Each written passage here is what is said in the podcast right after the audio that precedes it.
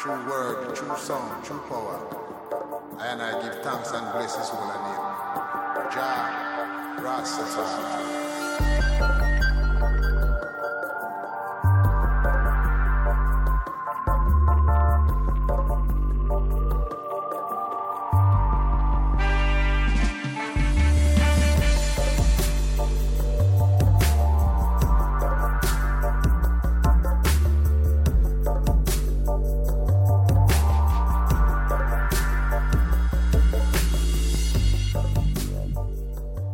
尔干呢也没有活太长，托尔干比韦伯稍微呃生的早一点，他出生于一八五八年，死于韦伯那个著名的以学术为业演讲的一九一七年，一共活了呢五十九岁。当然，如果托尔干再多活一点呢，肯定也是能在能够带来更大的这个贡献的啊。所以说，托尔干跟韦伯一样，包括马克思，他们三位的一生呢，都是在这样一个矛盾中度过的。第一呢，就社会极快的发展。高歌猛进的这种社会岁月，另外呢是被称为一切内外事态都在崩溃的大时代。有一方面呢，所有东西高歌猛进，在高歌猛进之中，如果是功利主义者呢，就开始歌颂时代了。但另外一方面呢，我们今天在后面还会举出很多文学作品来看，事实上那个时候呢，一切东西都在崩溃。这个崩溃直到今天都还没有还没有结束啊！就至少从我来认为呢，这个崩溃的局势还在加速，一切都在土崩瓦解之中的一个时代。在这个时代呢，其实，呃，就像就像黑格尔认为哲学在哪个张力之下形成，我认为社会学的张力呢，恰恰就在这个社会学呢，恰恰就在这个张力之下，就社会的高速发展和社会土崩瓦解这个张力之下，形成社会学的解释空间。跟韦伯一样，涂尔干呢，其实。在涂尔干的所有作品里面，也深受马克思的影响。也就是说，马克思提出一个问题：如何预防现代社会最紧迫的这个社会政治问题，由资本主义带来这个社会政治问题，这是个大的危机。涂尔干也回应这个危机，同样，他提出和马克思不一样的方案和路径。比如，最后在马克思看来呢，这个是资本主义的发展。和这个现代性问题最密切，我们要去洞悉资本主义的内核，来看出这种生产关系、这种生产制度的问题是什么。那韦伯我们刚才说会认为呢，跟马克思不一样，这东西呢跟新教伦理和工具理性最有关，是新教伦理和工具理性世界祛魅带来了现在的问题。那涂尔干不一样，涂尔干认为呢，其实是社会劳动分工带来了这样的问题。不是跟马克思从劳动价值出发，也不是从韦伯从理性出发，涂尔干呢从社会分工出发来解决这个问题。这个其实我们很知道啊，这是法国的传统。就法国传统里面呢，一直坚持有一个社会实存的存在。从孟德斯鸠讲的这个 general spirit（spirit） 普遍精神，到卢梭的 general will（ 共同意志），到涂尔干的这个共同意识。这个 consciousness，这三者呢，在法国传统之中，都认为社会是一种大于里面的部分的存在。也就是说，全体不等于部分之总和，全体会大于部分之总和的社会唯实论。法国人一直认为社会是一个实体的存在。当然，从这个出发点，马克思韦伯可能就会反对啊。马克思韦伯会认为，社会唯实论如果是一个。解释性的方向可能不错，但如果社会唯实能做一个基本出发点呢？马克思韦伯会认为这里面很多问题会说不清楚。但 whatever，我们先来看一下埃米尔·图尔干是怎么样沿着这个法国传统路径往下走的。所以，首先呢，跟马克思与韦伯都不一样，图尔干的分析基础是基于一一种东西叫社会事实。什么是社会事实呢？它是这样定义的。一切行为方式，不论它是固定的还是不固定的，凡是能从外部给予个人的约束，或者换一句话说，普遍存在于该社会各处，并具有固有存在的，不管其在个人身上表现如何，都叫做社会事实。所以说，与马克思认为是一种劳动价值分配制度不同，或者韦伯的是一个社会意识形态不同，在图尔干认为。最重要的是这个社会，或者这个社会形成的制度，对于个人所施加的约束和影响，这个影响会大于马克思认为一种价值分配的影响，也不是个人的某种意识形态，反而其实制度经济学本身是从涂尔干的思想之上慢慢受到受到了很重的影响的。这个制度本身带给人实际的影响是最重要的。我们知道，实事实上，在巴黎公社发生的时候啊，所谓的空想社会主义家就在解决这个问题。所以，法国呢还一直有这个不光有这个社会实存的传统，还有乌托邦社会主义的传统。我们知道，巴黎公社在这个革命的时候，其实就受到所谓当时的空想社会主义家的影响。那这空想主主社会主义家呢，在延续大革命以来的法国的一个关键问题，就是社会怎么改革能够形成一个更好的组织。人在封建社会之后能够怎么组织起来？我们知道，我们知道的法国的圣西门、傅立叶、普鲁东，英国的这个欧文，其实在当时呢，都是做这种新的社会尝试的。所以在这个情况之下呢，法国跟德国不一样啊，有这么一种不同的传统。这个传统的核心呢，就是圣西门问题。这个圣西门还有点渊源啊。我们知道，这个法著名的这个实证主义社会学的启蒙，它的发端人孔德。这个圣西门还当过孔德的秘书，所以他是很受孔德影响的。就圣西门的关键问题就是封建社会瓦解之后，社会该重新组织。那当时这帮法国思想家呢，其实不满足于资本主义的组织方式，想提出更新的组织。所以我们会发现，这跟马克思的思路完全不一样啊。马克思呢，不是一个整合的思路，是一个斗争的思路。马克思才不想回答封建社会瓦解之后，社会重新如何组织。马克思想回答的是，封建社会瓦解之后，社会的新矛盾是什么？这个新矛盾怎么冲突对立带领社会前进？但法国人呢，就更想把它拢到一起。我们不关心新矛盾是什么，我们反而要去解决新矛盾，怎么社会能够重新组织起来？而且在这种组织之中呢，法国人又有一种非常强烈的道德维度，也就是说，这个社会重新组织起来怎么算好？怎么才叫组织的好？就是资本主义的问题是什么？为什么资本主义组织的不好？这个好与不好呢？本身是跟道德高度相关的。比如图尔干提出这个关键概念，这个 la morale，就是一个重要的道德观念。但这个道德可可能跟我们今天所讲的道德呢？还嗯，可能跟我们最，比如说我们第一反应里面道德还不完全一样啊。一会儿我们来看，因为我们我们理解啊，法国人认为社会是实存，所以这个道德一定指的不是个人的道德水平，指的是一种社会道德水平。但什么叫社会道德？我们一会儿来看。我们先来看，呃，图尔干入手的基本问题就是社会分工问题。所以说，不是价值，不是剩余价值，也不是理性，是分工，这是涂尔干的起点。涂尔干认为社会事实最重要嘛，所以现代社会最大的社会事实就是精细化的社会分工。所以涂尔干很重要的一部著作就是这个《社会分工论》。这个社会分工论是对，呃，类似于这个社会达尔文主义，就是我们上一期讲的这个一个重要的超越。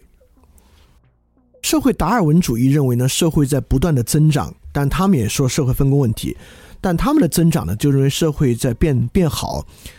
呃，很重要，因为他们都是一帮功利主义者嘛。很重要的就是社会经济总量的不断增长，把它当做这个社会变好的一个证据。那么，在这个呃图尔干看来，图尔干吸收和超越了他们。图尔干不仅关注总量增长，还关注社会的微观变化。也就是说呢，图尔干认为社会演化不是说结果变好这么简单，社会演化在于社会形式的复杂的变化。这个变化就是分工。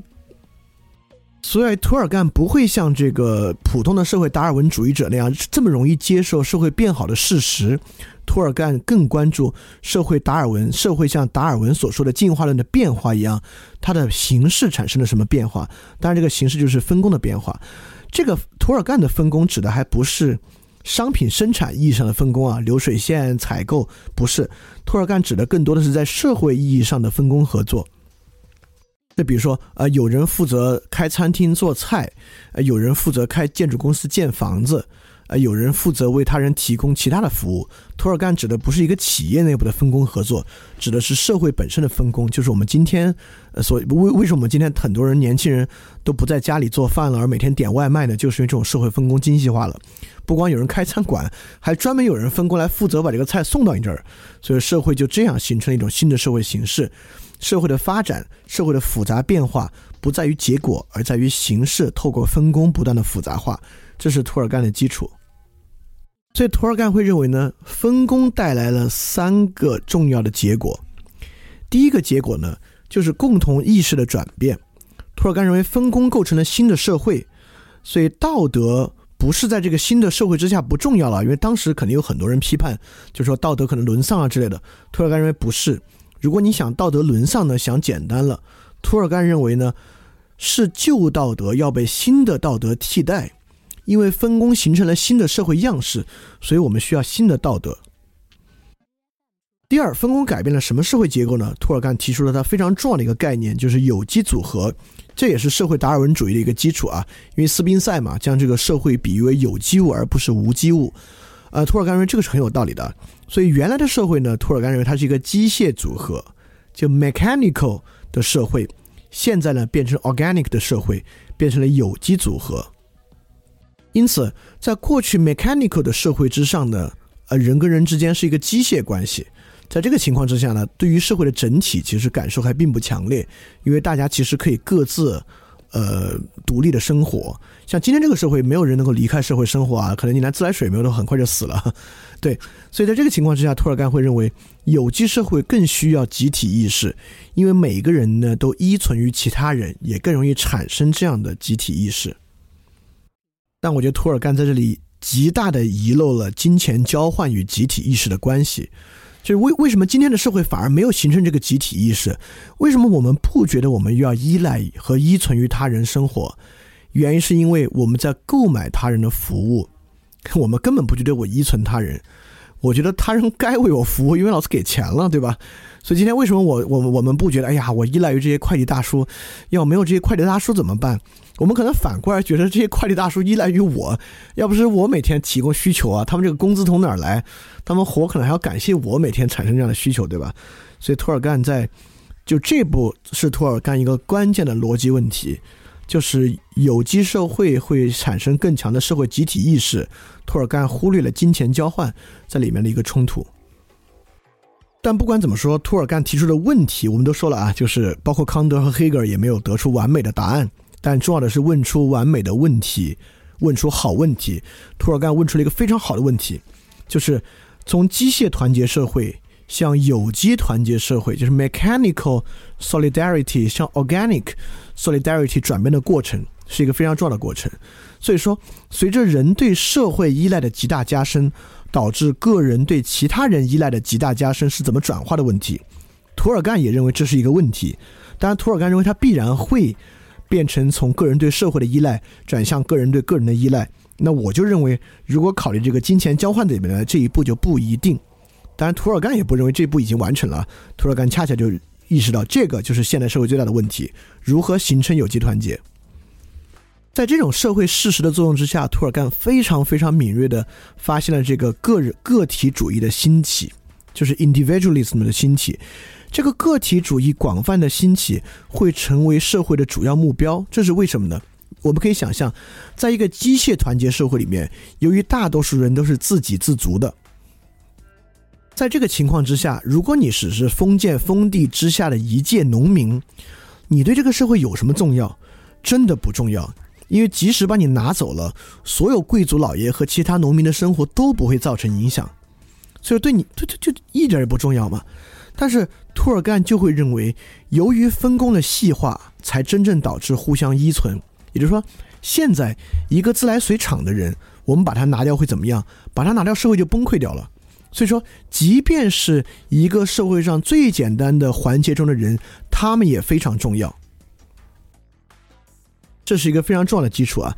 恰恰是这样，导致每个人都成为这个有机体内部不可分割的部分。所以，通过这个，你会更好的理解什么叫有机社会，什么叫机械社会，对吧？机械社会其实无所谓的，你碰我，我碰你，拿了一个部分就少他跟我们碰而已。有机社会拿掉一个环节，这个社会会崩溃。所以，每个人。都是有机体内部不可分割的部分，这就是个体主义的兴起。每一个个体都很重要，要关注每一个个体的增长。在图尔干，你看，马克思韦伯很好的解释了这个资本主义的问题，图尔干很好的解释了功利主义为什么说每个人都有资格、有权利追求个体幸福的根本问题。其实图尔干真的很好的回答这个问题，为什么？就是因为有机社会带来的个体主义，所以平民主义在这个条件之下兴起，就是这个原因。因为在过去贵族就是比一个农民厉害，但今天你就别说你是干金融的，你就比我自来水厂厉害。我们只是个，我们只是分工不同。虽然今天他们在劳动收入上的差异很大哈，但从有机社会的角度，我们只是分工不同而已。平民社会的真正兴起的原因，涂尔干给出了非常好的解释。所以在这里，涂尔干又提出一个概念，叫共同表象，也就是说，涂尔干认为过去社会的凝结。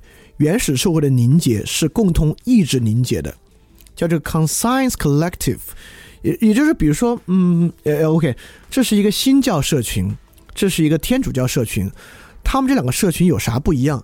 就是因为共同意志不一样，一帮人信仰天主教，一帮人信仰新教，通过这个意志来区分群体。那图尔干认为，现在群体这个是怎么形成的？是共同表象形成的，就集体表象形成的。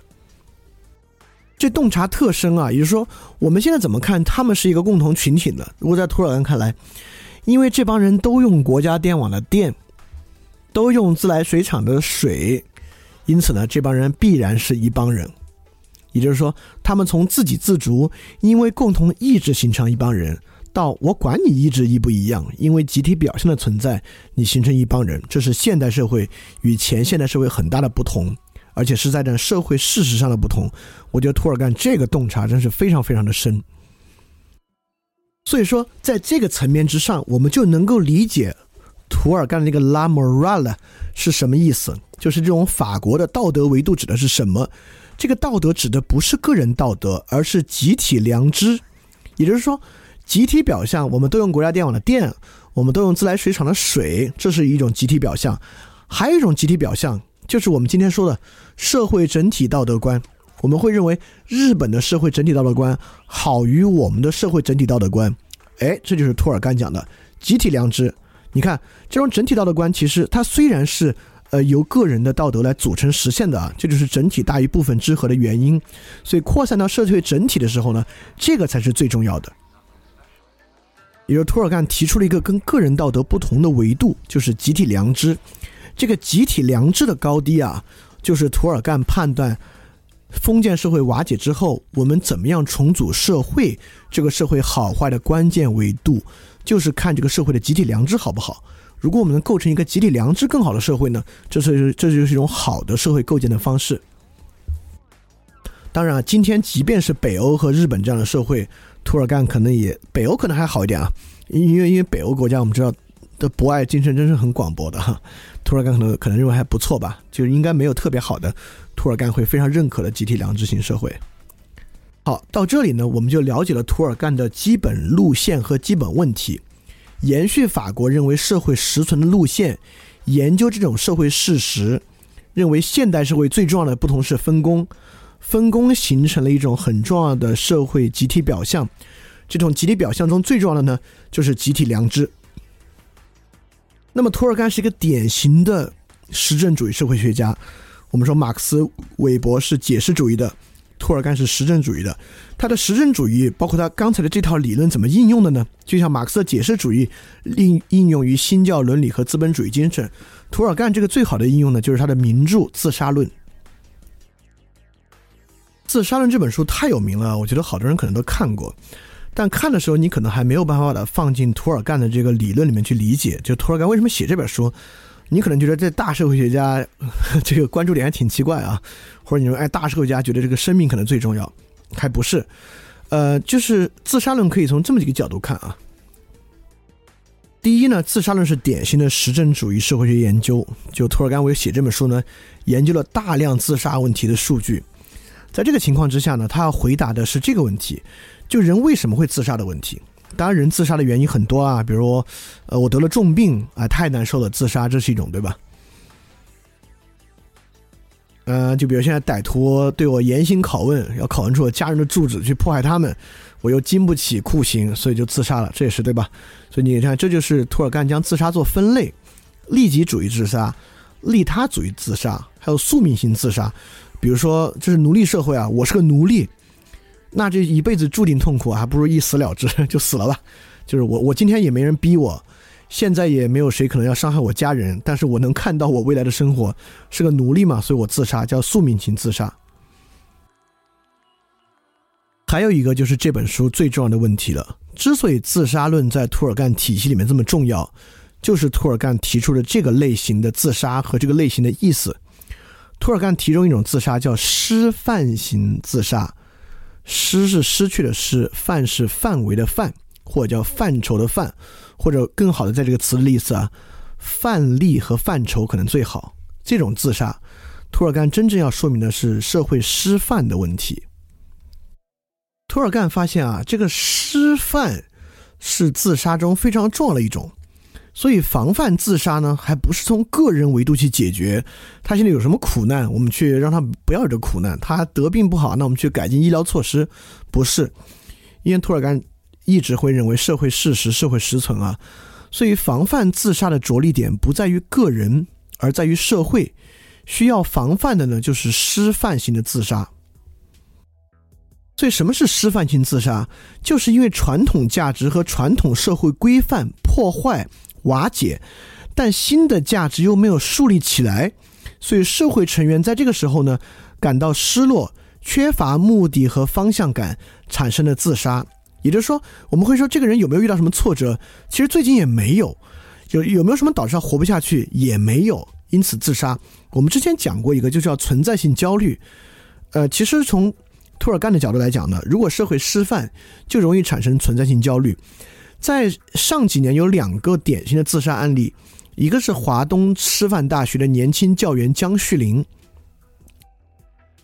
就如果你一直阅读哲学书籍啊，特别是德国古典哲学书籍，你在豆瓣上去搜这些书，基本上排名第一的书评都是江旭林。就江旭林的这个治学之严谨啊，真是令人叹为观止，写了很多高质量的书评。就我们这次的这个欧洲近代史和思想，其实江旭林。的书评和他的梳理啊，在中间帮了我很大。但江旭林确实当时自杀了。同年呢，还有一位陕西的中学生，这个中学生呢已经被北大历史学系录取，是一个历史天才，有研究历史的天赋，但是也选择了自杀。这两个自杀之前都没有实际的，不管是财产和感情上的打击，都是因为社会瓦解，他们所认可的价值。丧失殆尽，无法忍受而自杀，是典型的失范型的自杀。当然，在文革的时候出现的失失范型自杀就更多了啊。所以，马克思研究个体角度出发，研究人的异化；涂尔干在社会角度研究社会失范，这是两个对当代社会批判非常重要的两个维度。所以，这个失范呢，当然这也不是涂尔干完全原创的概念，是这个十九世纪法国哲学家居约。他提出一个概念，他的师范是这个意思啊。那我们我们去看他原初的意思，其实更容易理解托尔干的师范具体指的是什么。这个居约讲的是师范是一种有创造力的新生事物，是对将死观念的一种挑战。师范不是一个邪恶的东西，也不是当代社会的疾病。师范是一种非常好的性质，所以师范在这个居约看来其实是一个好词。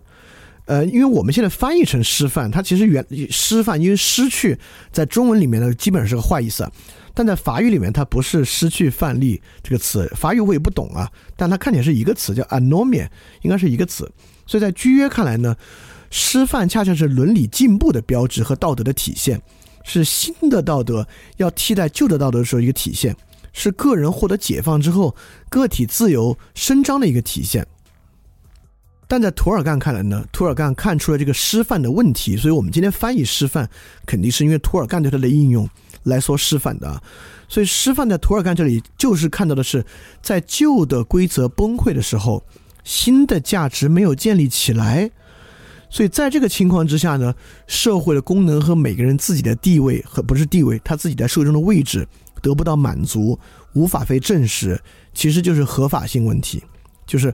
旧的价值体系崩溃，导致合法性丧失；新的价值体系没有树立起来，导致其合法性无法证明的情况之下，产生的社会结构性问题，就被称为失范。这个失范啊，是一个非常 powerful 的解释，它可以来解释转型社会中，我指的不光是中国这样转型社会啊，事实上全世界在全球化进程之中都属于某种转型社会，能够非常好的解释转型社会中发生的非常多的问题。你都可以运用师范来解释，但师范我们就要问了，那怎么解决师范问题呢？因为你知道，这个价值观的重塑啊，真的不是那么简单的问题啊。谁只要提出一个新的价值观，大家就认可了，这个太复杂了。所以托尔干呢提出了一个呃解决师范问题的方案，但是跟韦伯提出的方案不太好一样。就托尔干这个方案呢也有问题，但这个方案呢能够引导我们接下来思考。托尔干提出的方案呢是重建社会的职业团体，因为我们知道过去是有职业团体的啊，在封建制度里面呢就是行会，呃手工业者行会、商业行会，但我们知道行会呢都与传统的贵族利益大有关系，所以说我们知道法国大革命颁布那个激进的八月法案里面很重要就是解散所有行会，所以在新的资本主义体系之下呢，像现在。呃，现在又有，现在逐渐又开始有一些行会了，但其实也没啥力量，跟传统行会不一样。传统行会，呃，我们看一些传统的武武打电影知道啊，你要开武馆，你要教人，如果没有行会的批准呢，是不可能的。今天的行会当然就没有这样的作用，呃，所以说图尔干认为呢，就是中世纪这种行会的重新塑造呢，可能能够来解决师范的问题。托尔干提出了一个非常好的观点。其实就是社会团体可以抵御师范，因为图尔干站在分工的角度啊，那当然是基于新的分工产生的行会是最容是最好的一个载体了。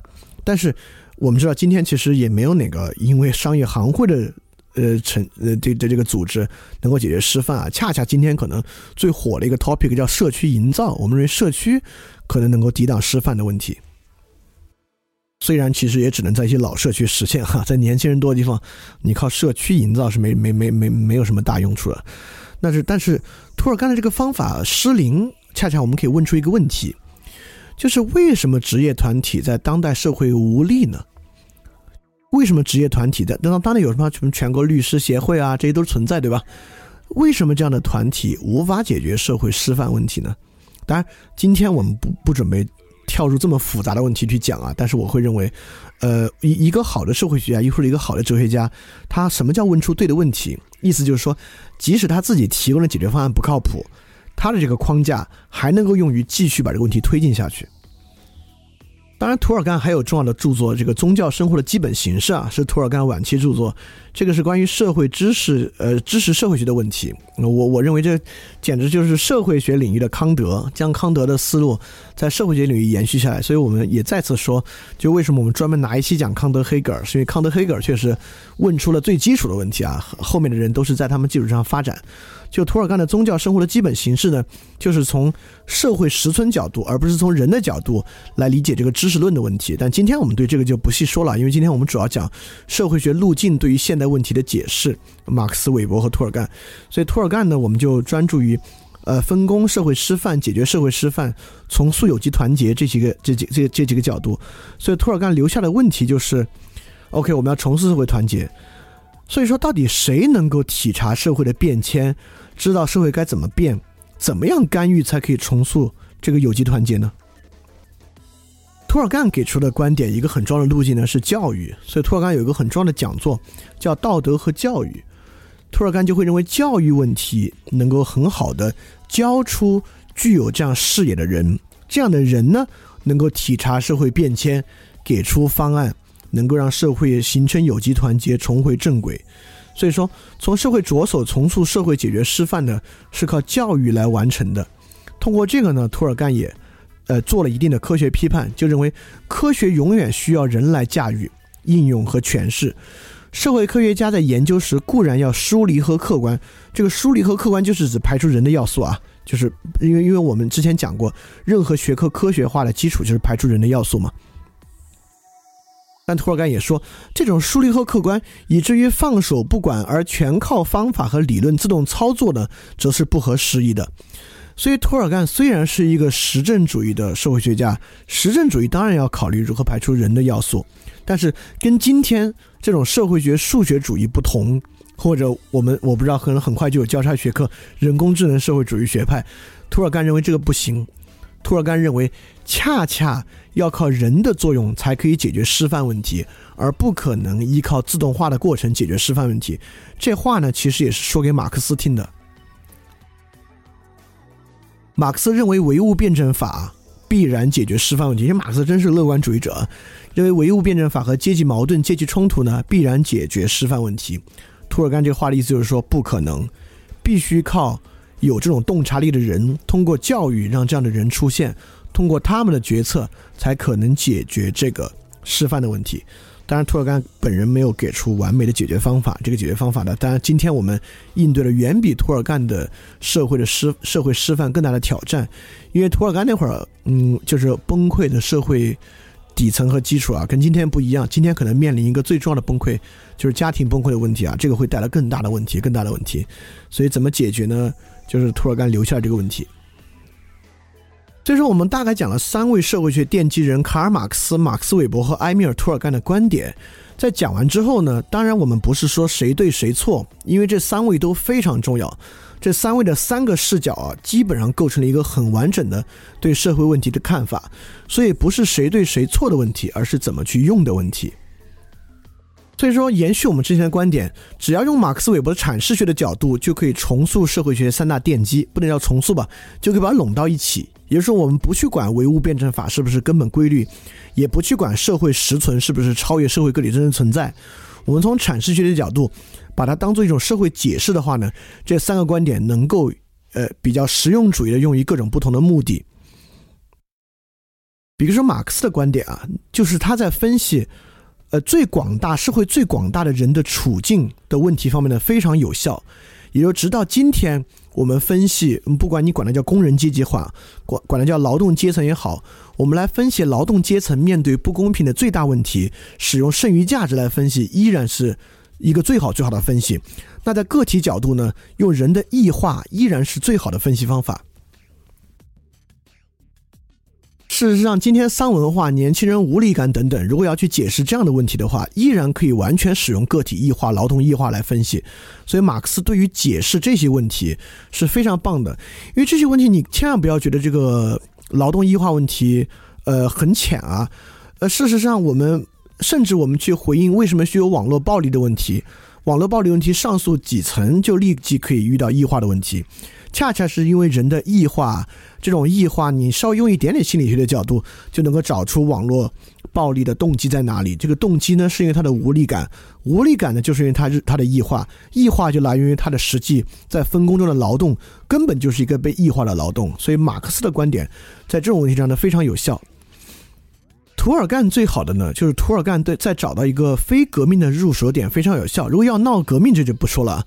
就假设我们要想想这个社会问题如何解决。事实上，我之前做那个尝试想借，就是那个借物社区，其实完完全全就是在托尔干的有机团结的基础之上，要去想一个解决方案，就是社会崩溃、社会变革如何重塑有机团结，能够形成社会团体呢？嗯，那就说想借就是我那会儿想出的方法，但是他失败了啊。但事实上，那会儿比涂尔干已经前进一步了。我就意识到，这种社会分工，如果是这个人的金钱交换在里面啊，是毫无可能塑造人与人的关系的。所以你看，就涂尔干的框架之下，我立马就可以得出一个产品上的决策，就是要不要收租金的问题。人跟人的关系是借还是租的问题。如果是借呢，我认为在借用过程之中是有这个有机团结的。如果是租呢，我立即就可以意识到，因为租本身是一个商业行为，是一个金钱服务交换。一旦金钱服务交换，虽然他们之间有服务关系，但跟社会有机团结一点关系也没有。这就是为什么这个。网约车的司机根本不会因为网约车司机的存在，我们社会就弥合了。我们跟司机认为我们跟他们是一群人。事实上，今天的调查会发现，网约车这个行业的出现，事实上导致了一个非常残忍的、非常可怜的群体的存在，就是网约车司机的群体。所以，涂尔干的好处在于，如果你需要找到一个真实的非革命性的改革入手点，从涂尔干的这种社会分工的角度，能找到非常非常多的线索。那韦伯有什么厉害的呢？韦伯就是你在实践问题中，如果遇到问题和阻碍啊，也就是说，当我分析这个想界为什么会失败的时候呢，韦伯的工具理性观点和韦伯的这个整套的呃官僚化社会阶层的观点，确实起到了最好的分析作用。所以，韦伯的观点对于分析一个实际问题的阻碍和实践问题的麻烦之所在，能够给出一个非常非常好的视角。所以我从亲身体验的角度啊，希望它能够更有说服力。确实，在过去，不管是我看待问题，还是我想一个解决方法，还是我想这个解决方法为什么有问题的过程中呢，就这三者确实都给出了最好最好的我们可能对现代社会对一个东西分析的一个最基础的框架和出发点。包括我现在，我现在为什么做这个泛展电台？为什么这个事情在想界失败之后慢慢转向一个教育的事情？其实也就是图尔干嘛。对吧？我们需要慢慢先培养出这么一个人群来，可能才能真正来做一些改变啊。所以说，本质上还是在沿着图尔干的方式走。那教育的问题也一样。那为什么现在的人不接受教育？为什么现在人这么抵触各种教育呢？又是马克思韦伯，因为工具理性嘛，因为短期回报嘛，等等等等，又是这个问题啊。所以真的是非常非常好用的。OK，那么这就是我们讲的十九世纪的第一条路径。十九世纪沿着康德和黑格尔道路。往下的第一条路径呢是社会分析路径，社会分析路径我们讲了最关键的三个人：卡尔马克思、马克思韦伯和埃米尔图尔干。所以接下来我们要涉足的是第二条路径。第二条路径呢是个人的路径，也就是说，在康德和黑格尔，尤其是黑格尔提出的问题——主体性问题，一个主体性如何离开传统的神和传统的国家的基础之上，来证明我还是一个。不错的人，你说，你看，图尔干分析的是社会跟人的关系。那当然有一个路径，包括当代心理学啊，就是从我们先不说社会，或者我们把社会不当做现在，而当做后面的要素，我们从人的结构来看这个问题。所以，当然，个人在十九世纪有很大的发展啊，尤其是尼采，可能对于现代的个人观点啊，特别是形成新的个人观点来提出最好的一个路径。所以我们。接下来呢，就来讲讲个人。当然，对于各个思想家的部分呢，我们就下周再讲。但这周呢，我们找一个角度来看看十九世纪的个人观念有什么样的现象。这个角度呢，就是艺术。嘿，你是不是也听了不少我们的节目呢？如果你跟我们一样，觉得这个节目还不错，可能也挺重要。如果能让更多人听到，虽然可能效果不大，也可能会让这个社会变得好一点点吧。所以说。呃，干脆去转发一下好吗？让更多的人可能听到这个节目，我们来试试它会产生什么样的效果吧。谢谢你的转发，非常感谢你收听本节目。如果希望每周一加入微信群，跟我们一起学习，提出问题，看到每次分享的 keynote，可以微信添加想借 Joy Share，想借的拼音 x i n g j i e，Joy Share J O Y S H A R E。并说牛津通识读本就可以被我们拉入群中，每周一起学习了，欢迎你来。